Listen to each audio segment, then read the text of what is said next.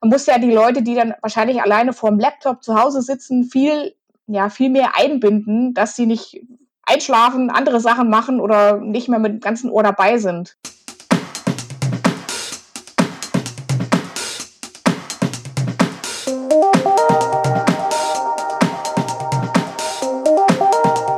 Herzlich willkommen zu einer Sonderausgabe der Lernkurve, dem Podcast für alle Fans von Corporate Learning and Communication.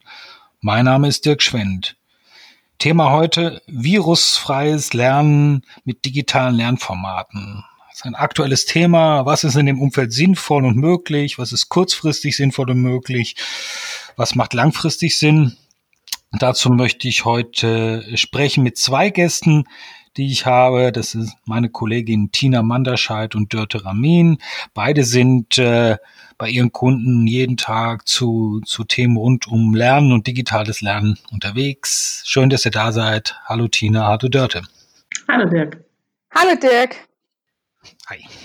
So, ja, äh, bewegte Tage, äh, spannende Zeiten. Ähm, ich glaube, viele, die im rund um das Thema Lernen unterwegs sind und so wird es auch bei euch sein, kriegen äh, zurzeit mit, dass viele Unternehmen einfach vor der Herausforderung stehen, jetzt in diesen Corona-Tagen ähm, keine Präsenzlernformate mehr durchführen zu können, der Inhalt aber irgendwie trotzdem äh, rübergebracht werden soll äh, und äh, da auf der Suche sind nach Möglichkeiten, den Lerninhalt digital zu transportieren. Und jetzt ähm, wollte ich mal hören, was sind auch eure, eure Ausgangslagen und vielleicht auch eure Ideen im Moment, äh, um mit diesen Situationen umzugehen? Was bietet sich da an?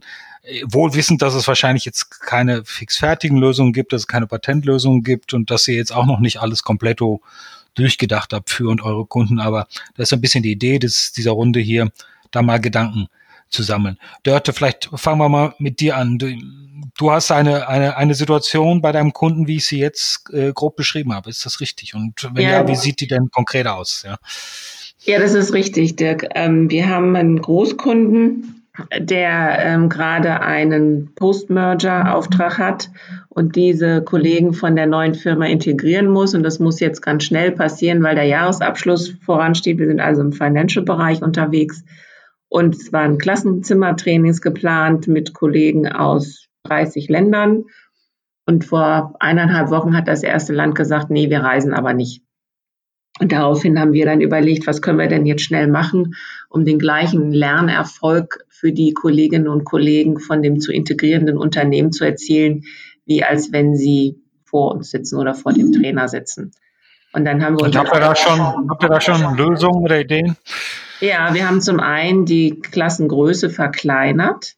Also wir haben gesagt, maximal 15 Personen pro Training, damit man die Fragen auch noch in so einem Skype- oder Teams-Training gut beantworten kann. Wir wollten auf Zoom gehen, hatte der Kunde nicht. Deswegen sind wir bei Skype gelandet. Und wir haben einfach auch den ähm, Inhalt entsprechend abgestimmt und nochmal in kleinere Einheiten aufgeteilt, sodass man äh, flexibler Pausen machen kann, ähm, denn wenn man vor einem Rechner alleine zu Hause oder im Büro sitzt, ist das ja eine andere Situation, als wenn man im Klassenzimmer sitzt und sich da rege auch austauschen kann während, der, während des Unterrichts. Das sind so einige Dinge, die wir getan haben. Okay, aber das ist interessant. Das heißt, ihr habt es tatsächlich konkret schon sehr schnell jetzt umgestellt auf, auf, auf ein Skype-Format. Äh, also, und das findet das schon statt? Ja, das finden, ja. Morgen und übermorgen sind die ersten Trainings in Deutsch. Und nächste Woche sind die ersten Trainings in Englisch und dann nochmal eine, eine Runde in Deutsch. Das sind immer zwei Tage Training. Und wie groß sind diese Einheiten, in die ihr das kleine geschnitten habt? Weil, wie du richtig sagst, ich glaube, das ist eine große Herausforderung. So ganze Trainingstage am Stück, die lassen sich virtuell schwer durchführen. Äh, wie klein habt ihr das geschnitten und nach welcher Logik? Und wie verteilt sich das dann auf der Zeitachse, diese, diese kleine Ein kleinen Einheiten? Mhm, also Grundgesamtheit von Trainees sind ungefähr 40 Personen gewesen. Und die haben wir jetzt halt in die kleineren Trainings umgewandelt. Und wir haben auch vorher nochmal abgefragt, ob die ein deutsches oder ein englisches Training wollen. Das heißt, wir bieten einmal deutschsprachig, einmal englischsprachig an, machen die kleineren Gruppen Und dann haben wir das so gemacht, dass wir nochmal ein Modul vorgeschaltet haben, bevor wir überhaupt das Training starten, wo wir nochmal die ganzen technischen Logins abfragen und sie da gemeinsam durchführen. Weil das gibt noch kein einheitliches IT-Netzwerk zwischen den beiden Firmen. Mhm. Das heißt, wir müssen auch noch diesen Spagat meistern. Und ähm, da ist jetzt eine andere Agentur mit heißer Stricknadel dran, ähm, die Kolleginnen und Kollegen, die am Training teilnehmen, so technisch aufzugleisen, dass sie da problemlos auf dieses eine Finanztool zugreifen können, mit dem wir dann die Übungen machen und für das geschult wird. Nochmal, wie lange ist jetzt die einzelne, die einzelne Lerneinheit? Wie lange wird die sein? Eine Stunde maximal. Okay. Und dann gibt es eine Pause. Ah, das heißt aber jetzt mal der, der Acht-Stunden-Tag, sag ich mal, nehmen wir mal einfach einen Tag als Größe, der findet dann schon irgendwie an einem Tag statt oder verteilt er sich dann über mehrere Tage? Der findet an einem Tag statt, aber ist in kleine Einheiten unterteilt, sodass man ähm, die Fragen auch alle genauestens abarbeiten kann und wir haben auch jedem Trainer noch einen von unserem Team zur Seite gestellt, der sich mit einwählt und im Chat-Window die Fragen verfolgt und darauf achtet, dass alle Fragen beantwortet werden und auch zeitgerecht beantworten werden, damit die Trainees noch dem Inhalt folgen können. Und das ist ja ja, genau. Entschuldigung. Ja, ähm, und habt ihr auch an der, an der, ich sag mal, an der, an der didaktischen Herangehensweise, an der Methodik was verändert? Weil ich glaube, das ist eigentlich essentiell eine Änderung vom Classroom-Setting in ein virtuelles Setting. Man kann meines Erachtens nicht einfach so die Inhalte in kleine Häppchen teilen und dann so weitermachen wie bisher. Man muss ja die Leute, die dann wahrscheinlich alleine vor dem Laptop zu Hause sitzen, viel, ja, viel mehr einbinden, dass sie nicht einschlafen, andere Sachen machen oder nicht mehr mit dem ganzen Ohr dabei sind. Ja, wir haben ähm, in einigen ähm, Bereichen in diesem Unternehmen gab es jetzt schon Workshops, wo sich also die ähm, Kunden von der kaufenden wie von der eingekauften Seite kennengelernt haben und wo sie schon sozusagen Vorarbeiten geleistet haben für dieses Training an diesem Tool. Und von daher ist schon die erste Bindung aufgetreten. Und wir haben daher in unsere Unterlagen jetzt so Fragen eingebaut, die auf das, was im Workshop passiert ist, abzielen, damit man da so eine Verbindung herstellen kann. Und wir haben auch weiterhin vorgeschlagen, das ist aber vom Kunden leider abgelehnt worden, weil der halt irgendwie der reine Buchhalter ist, ähm, immer mal so kleine Quizzes zwischendrin zu machen, damit man sie genauso, wie du sagst, Tina, bei Laune und bei der Stange und mit dem Fokus auf dem Training hält. Das heißt, wir haben eigentlich drei Herausforderungsbereiche, wenn ich das jetzt mal so zusammenfasse. Also einmal den, den, die, die, das Publikum, die Lerner äh, nicht zu überfordern mit einer großen Ladung äh, an, an Inhalt, äh, wie sie es normalerweise in einem Workshop-Tag bekommen haben. Also das anzupassen wirklich an die, an die Bedarfe de, der Lernergruppe. Mhm. Das ist so die, die eine Herausforderung. Die zweite ist wahrscheinlich auch, du hattest es angedeutet, Dörte, oder nee, Tina, du hast es gesagt, äh, es ist ja auch für die Trainer nicht das Gleiche, ja, im, ob sie jetzt im Workshop äh, stehen oder in einem, in einem virtuellen äh, Setting. Also auch da muss man schauen, wie geht man damit um, noch einen zweiten beistellen, wie du gesagt hast. Und das, das dritte, äh, was äh, natürlich mit beiden Punkten zusammenstellt ist, hängt, ist auch, wie äh, gehe ich mit den, mit den Inhalten und mit der generellen didaktischen Gestaltung um? Schneide ich das kleiner, lasse ich Dinge weg, baue ich zusätzliche interaktive Komponenten ein? Ich glaube, das sind so die drei hm, Dimensionen. Ich würde vielleicht ähm, noch eine vierte hinzufügen, nämlich in Dörte, du hast es auch schon gesagt, die Technik. Ja, also ich glaube, kurzfristig ah, ja. äh, ja. gibt es natürlich jetzt viele Möglichkeiten, einfach mit Bordmitteln, wie man so schön sagt, das zumindest mal zu nutzen, sowas wie Teams oder Skype. Ja, das funktioniert gut. Natürlich auch äh, muss man gucken, wie viele Mitarbeiter nutzen dann jetzt neu diese ähm, virtuellen Tools. Ich habe jetzt auch von einigen Kunden gehört, die haben dann wirklich mit ihren äh, äh, Kollegen Stresstests gemacht, ob alle Systeme so verfügbar sind, dass es auch jeder von zu Hause nutzen kann. Ähm, mhm. aber grundsätzlich Teams und auch Skype haben, hat natürlich sehr viele Funktionalitäten. Ja, Video, man kann vielleicht äh, Vereinbarungen treffen am Anfang des, äh, des Workshops oder des Trainings, dass wirklich alle ihre Videokamera anschalten, um einfach ein bisschen Persönlichkeit reinzubringen. Es gibt verschiedene Polls, Quizzes äh, zwischendurch, die man machen kann, dass man auch nochmal einen, einen Check macht, ob alle noch dabei sind oder auch generell, ob der Inhalt verstanden wurde. Da bieten quasi die existierenden Mittel schon einiges. Ja. Und ich glaube, mittelfristig, langfristig, wenn man mal schon mal einen Ausblick wagen darf, geht es natürlich auch darum, macht es Sinn, die Infrastruktur anzupassen und vielleicht auch virtuelle Classroom-Tools oder andere äh, virtuelle Zusammenarbeitstools einzukaufen oder zu verändern, um auch in Zukunft ähm, vielleicht noch mehr virtuell äh, machen zu können. Manchmal braucht es vielleicht auch solche, sag mal, externen Schocks, wenn man das so richtig nennen kann, um vielleicht Dinge auch kulturell zu verändern, die, die sich sonst kulturell nicht so schnell ja. verändert haben. Genau wie plötzlich jetzt, äh, wenn ich das lese, die, das, das Online-Bestellen von Lebensmitteln, das ist immer nur so vor sich hingekreucht in Deutschland, plötzlich einen Riesensprung macht in, in, in Zeiten wie diesen.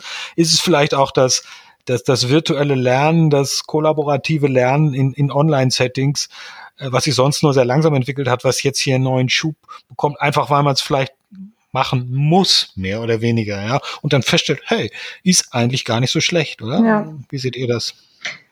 Ja, sehe ich auf jeden Fall so, weil man kann ja feststellen, wo auch immer man hingeht in unserem Beruf, da kriegt man ja ein breites Spektrum an Firmen.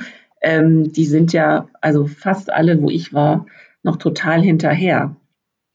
Und äh, ich glaube, ja. dass dieser Schock, wie du es genannt hast, Dirk, sicherlich helfen kann, das jetzt zumindest mal ähm, zu realisieren, dass es da doch noch so Dinge gibt, die irgendwie vielleicht bisher als Utopie gehalten wurden und jetzt sind sie Realität.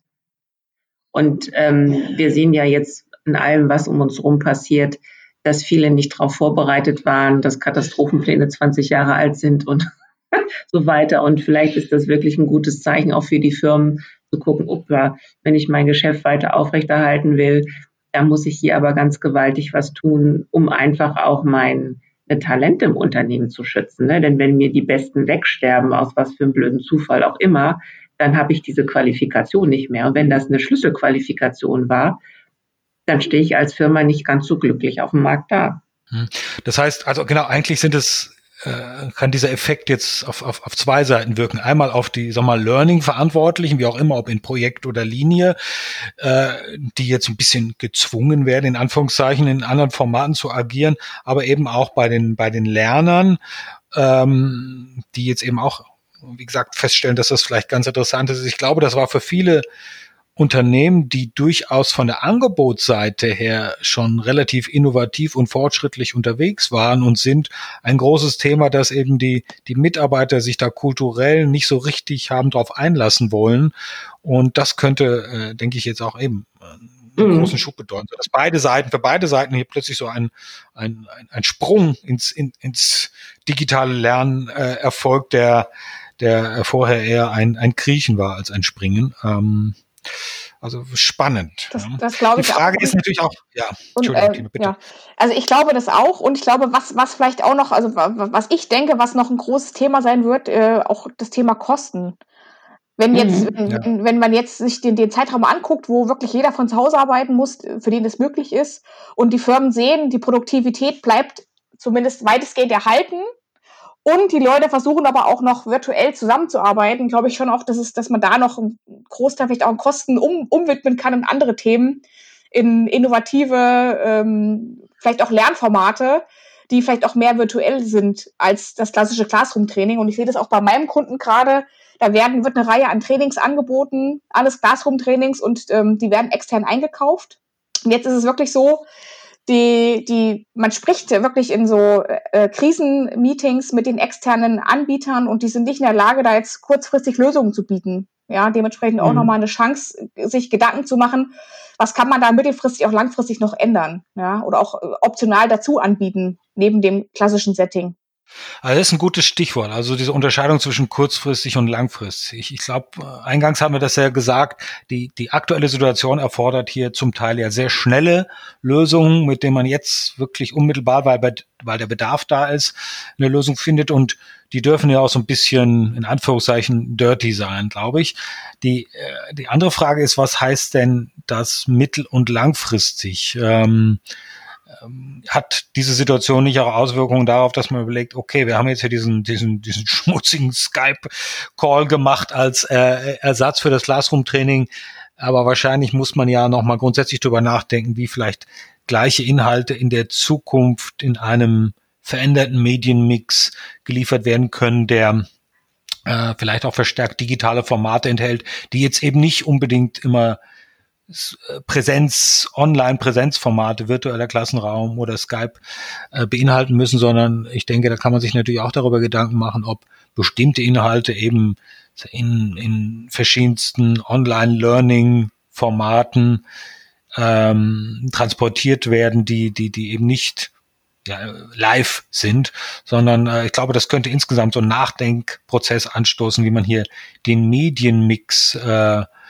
in der Zukunft gestaltet und, und einfach den Anteil an digitalen Formaten erhöht. Wie seht ihr das? Ja, ich sehe das genauso. Vor allen Dingen kannst du damit die unterschiedlichen Lerntypen ja gut bedienen. Ne? Denn was anderes, was wir jetzt noch geplant haben, wo ich aber noch das Okay vom Kunden brauche, ist dieses Skype-Meeting aufzuzeichnen und dann das kapitelweise zurechtzuschneiden, dass die Lernenden sich das nachher auch noch anhören können, plus die Videos, die wir machen wollen.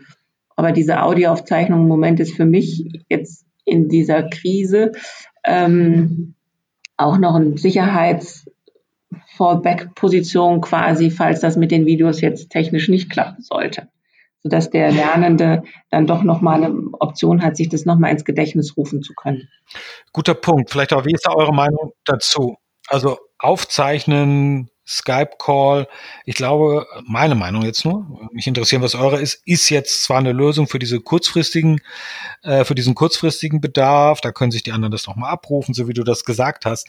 Ich glaube aber so für das langfristige Lernen, langfristig und ohne jetzt so einen externen Druck und externe Rahmenbedingungen, ist es für einen Lerner mühsam, sich so einen aufgezeichneten Skype-Call anzuhören, mhm. selbst wenn er irgendwie in Kapitel unterteilt ist, weil da wird dann doch, äh, weiß nicht, da gibt's dann Fragen und Antworten, die man vielleicht nicht will, dann ist die Qualität vielleicht nicht top und der, der Trainer eiert genauso unstrukturiert rum, wie ich das jetzt gerade tue. Irgendwie, man will es vielleicht doch strukturierter und in höherer Qualität serviert bekommen, äh, mhm. den Lerninhalt, äh, als es bei so einem Skype-Call der Fall wäre. Wäre jetzt meine, meine Ansicht. Wie, wie seht ihr das? Ja, das glaube ich auch. Deswegen hatten wir auch was anderes vorgeschlagen. Aber jetzt für den ersten Moment ähm, ist das das, was wir nutzen können. Und das machen wir. Aber äh, klar ist es so, dass die das sicherlich eher, gerade in Financials sind die ja immer eher etwas strukturierter. und nicht die freischwebenden Künstler, dass die das gerne eher strukturierter haben wollen, wenn sie eine neue Anwendung lernen müssen und in so kurzer Zeit lernen müssen, weil nun mal der Jahresabschluss vor der Haustür steht und das dann nach dem neuen Modul gemacht werden muss. Das stimmt. Und dann könnte man gucken, ich bin jetzt leider nicht so firm, ob es sowas schon gibt. Ansonsten kann man ja das, was es noch nicht gibt, erfinden. Ja. Ja, ich glaube, genau. Ich glaube auch, das kann eine gute Basis sein, um vielleicht dann wieder mittellangfristig ja zu gucken, welche Inhalte aus so einer aufge aufgenommenen Session könnte man in strukturierter Form anderweitig darbieten, ja, in irgendwelchen digitalen Formaten. Das ist, glaube ich, eher eine kurzfristige Lösung, dass man erstmal was aufgenommen hat, wenn jetzt jemand nicht teilnehmen kann oder zumindest mal alle Inhalte zusammen hat. Vielleicht auch die, die, die meistgestellten Fragen mal zu sammeln, die ja vielleicht auch aus verschiedenen Sessions auch andere sein können.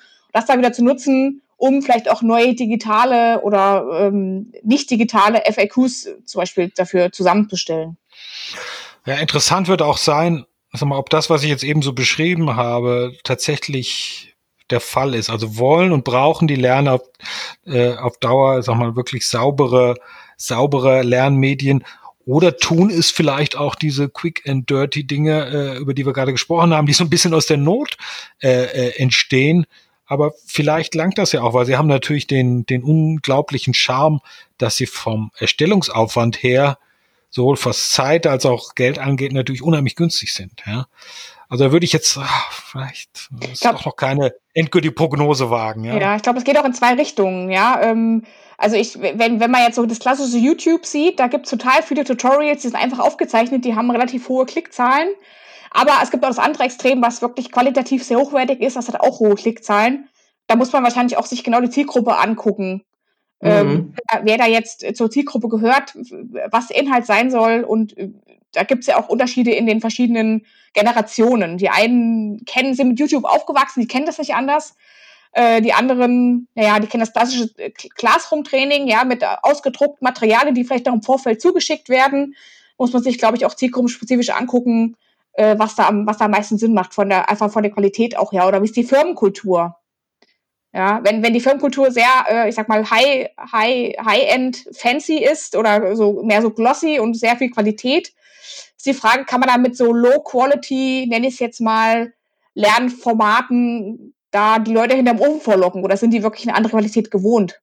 Also hast du recht, das sind wahrscheinlich x Dimensionen, die eine Rolle spielen. Die Unternehmen, die Unternehmenskultur, innerhalb des Unternehmens dann nochmal vielleicht verschiedene Alters, Altersgruppen, dann der Inhalt, um den es geht. Vielleicht möchte man, ist man zu unterschiedlichen Inhalten auch bereit, unterschiedliche Qualitäten in Anführungszeichen zu akzeptieren. Das ist richtig. Das wird sich wahrscheinlich stark, stark ausdifferenzieren. Gut, ja, da haben wir doch hier, äh, glaube ich, einen ganz guten, schnellen Durchritt durch dieses Themenfeld mal geschafft. Bleiben spannende Zeiten. Schauen wir mal, wie sich das Thema, wie sich auch die Wünsche, Bedarfe und Notwendigkeiten bei den Unternehmen weiterentwickeln und äh, ist ja eine schnelllebige Zeit. Vielleicht machen wir dann in den, weiß nicht, in ein zwei Wochen noch mal ein, eine eine Folge, eine Folgefolge äh, zu dieser äh, zu diesem Podcast. Ähm, für jetzt aber mal äh, vielen Dank zunächst für heute. Vielen Dank Tina, vielen Dank Dörte und vielen Dank euch fürs Zuhören. Bis später. Ciao. Danke.